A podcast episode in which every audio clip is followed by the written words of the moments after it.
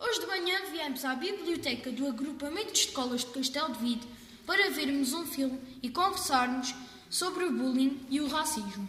Gostámos muito do filme porque recordamos muitas coisas que já tínhamos falado nas aulas de cidadania.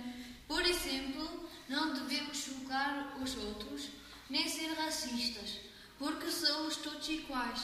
No filme apareciam os adultos que não gostavam de pessoas de outros países e no fim tiveram uma surpresa porque descobriram pela, pelo ADN que estão re relacionados. Por isso devemos respeitar todos, todos os países e os seus habitantes.